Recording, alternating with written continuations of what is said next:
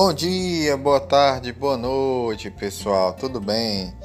Professor Henrique Falcão falando da nossa disciplina de OSM do curso de administração do Colégio Elite.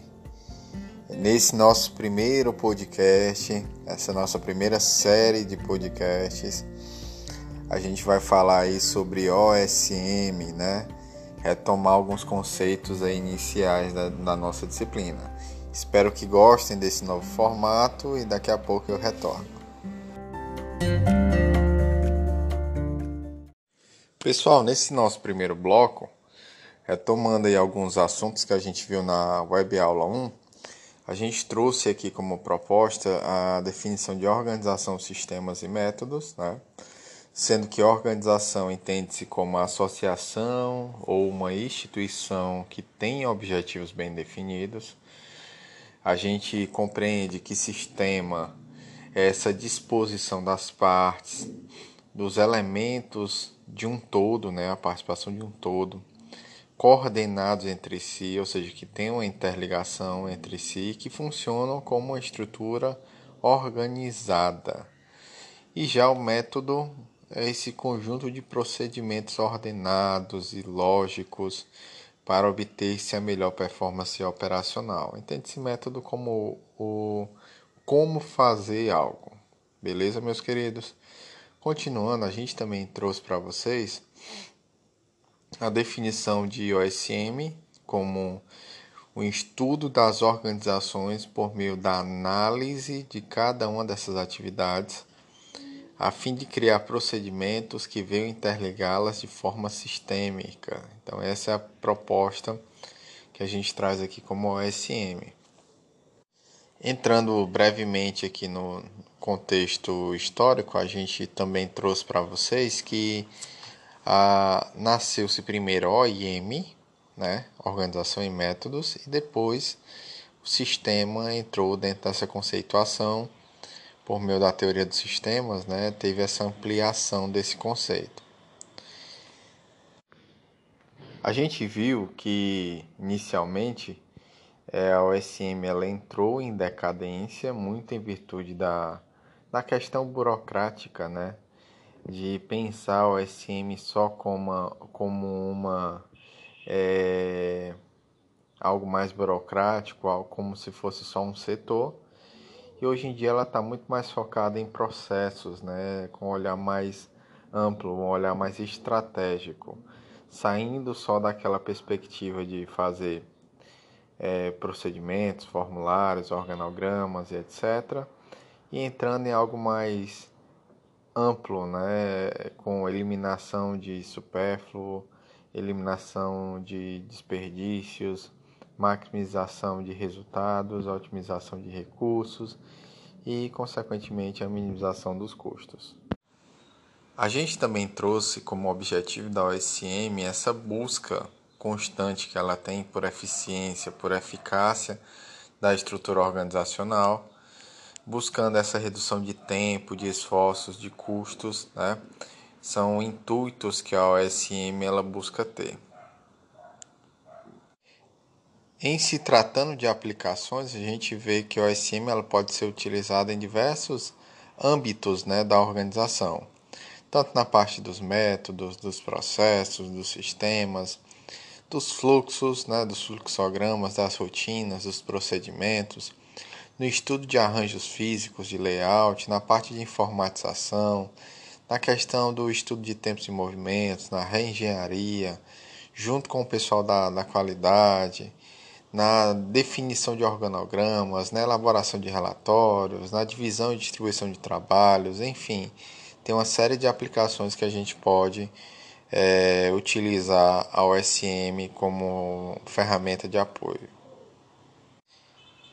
E para finalizar, a gente trouxe os profissionais que tem, que podem atuar dentro da OSM, né? algumas opções.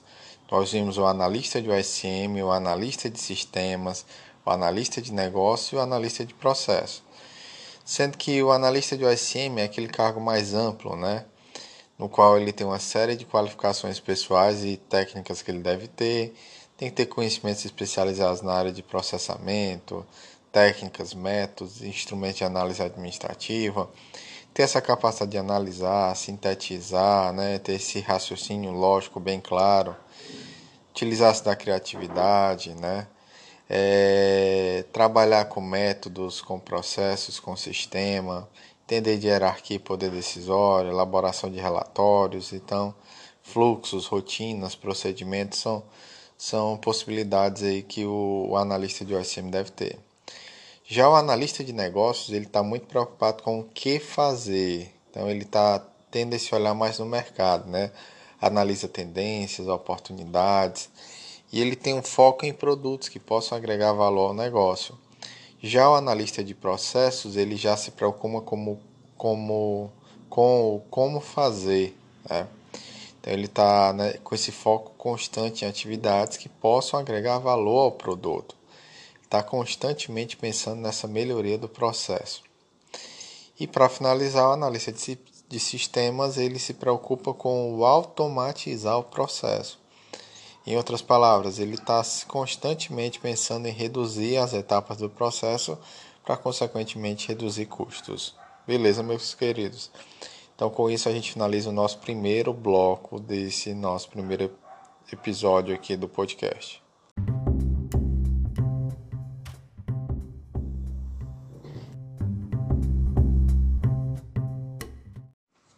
Nesse segundo bloco, pessoal, a gente traz aqui um pouco da dinâmica organizacional, um pouco da estrutura organizacional, certo?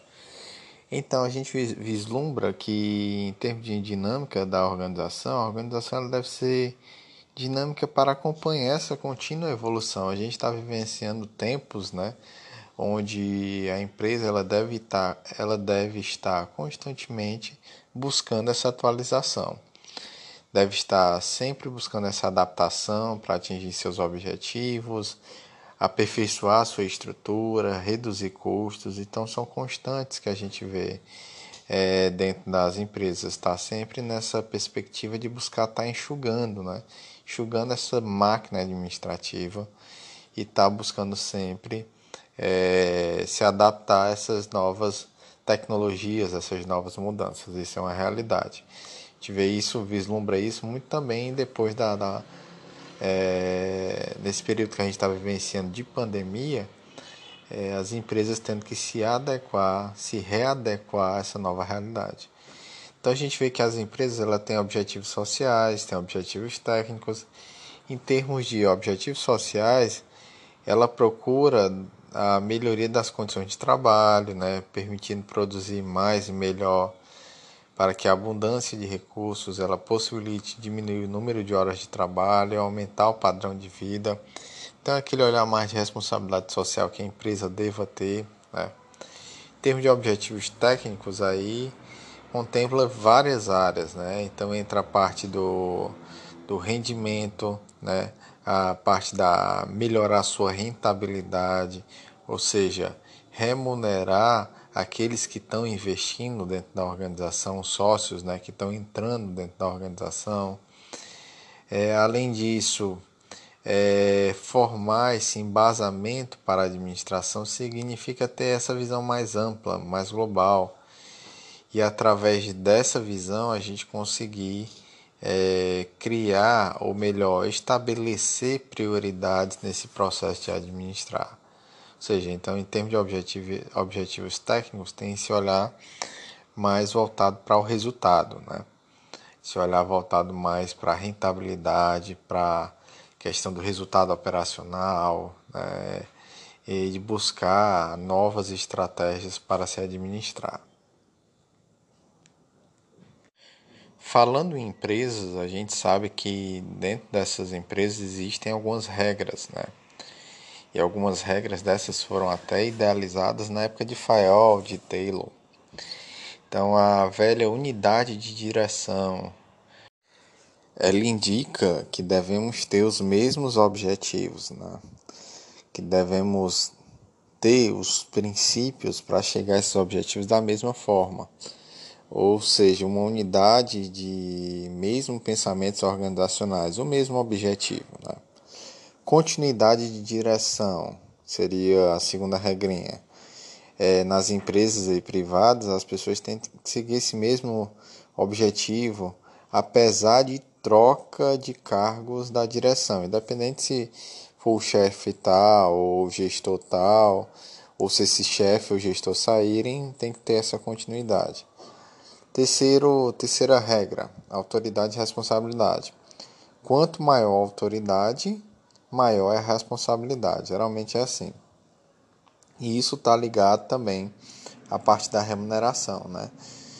Quanto maior autoridade se tem, maior responsabilidade se tem, mais se ganha por isso. Via de regra é assim. Quarto ponto seria respeito à hierarquia, é acatar as ordens, né? Toda organização privada, pública tem realmente essa hierarquia que a gente, a gente deva seguir. Quinto ponto seria justiça e equidade. É, e isso tem a ver muito com dar a cada um aquilo que lhe pertence. Isso é justiça, né? Dar a todos a, o que é dado em igualdade de condições para cada um. E isso é equidade. Traduzindo, então, dar a cada um aquilo que lhe pertence é o que a gente chama de justiça. E dar a todos o que é dado em igualdade de condições para cada um, isso se chama equidade. Disciplina é, seria o próximo ponto, né? seria o acatamento de ordens aí da autoridade, cumprir o que o superior determina, determina. Ordem é a noção de tempo e de espaço a fim de executarmos uma ordem. Próximo ponto, subordinação do interesse particular ao geral. Isso é muito interessante a gente comentar. É, que isso tem muito a ver até com governança corporativa. Às vezes a gente tem que suprir o nosso interesse particular frente ao objetivo geral, né? a esse interesse geral da organização. Estabilidade do pessoal é ter uma certa estabilidade, apesar de hoje em dia né, a gente não vislumbrar isso muito nas empresas, né, essa estabilidade, mas ter pelo menos um ambiente com condições de trabalho, de segurança, seria o ideal estimular a premiação, é, premiar as pessoas pelo trabalho bem feito, né? bem como punir aqueles que por algum motivo né, deixam a desejar. Então, trabalhar tanto com a premiar aqueles que se destacam e também orientar, corrigir aqueles que precisam melhorar. Outro ponto que a gente também estuda dentro das empresas é a estrutura organizacional. Geralmente ela está separada entre estrutura formal e estrutura informal. Na estrutura formal é aquela que a gente vê formalmente é, demonstrada nos organogramas, é aquela que foi planejada, é aquela que é oficial, nela que tem as autoridades, né, tem a hierarquia, tem, tem uma certa estabilidade, ok? Já nas estruturas informais, são aquelas que são formadas pelo, como o nome já vem dizendo mesmo, né, de uma maneira mais informal, é feita pela essa rede de relações sociais e pessoais que a gente acaba tendo dentro das empresas. Ela é aquela não oficial, é, é aquela que é instável, a gente às vezes não consegue controlar essas estruturas informais, é natural surgir nessas estruturas informais líderes informais que influenciam a equipe de maneira positiva ou negativa, né? É, e ela tem muito esse olhar, a estrutura informal, em buscar satisfazer as necessidades lá da, daquele determinado grupo, né? E podem tanto ser, é, como eu falei para vocês, tanto podem exercer um papel positivo, incentivando as pessoas né, a realizar o que a estrutura formal está propondo, como também pode é, proporcionar efeitos negativos também. Então tem esses dois olhares, certo? Ela tem como vantagem maior rapidez no processo de decisão, né? É, complementam essa estrutura formal, já como desvantagem ela dificulta um pouco esse controle, tem essa possibilidade de gerar atrito entre as pessoas. Então, meus queridos, com isso a gente finaliza esse nosso segundo bloco desse nosso primeiro episódio de podcast. Pessoal, com isso a gente finaliza esse nosso primeiro podcast, esse nosso primeiro episódio. Espero que tenham gostado e a gente Nessa perspectiva, a gente trouxe informações relacionadas à nossa disciplina de OSM. Retomaremos esses conceitos aí na nossa web aula 2. Conto com a participação de todos, tá? Então, grande abraço a todos e até breve. Tchau, tchau.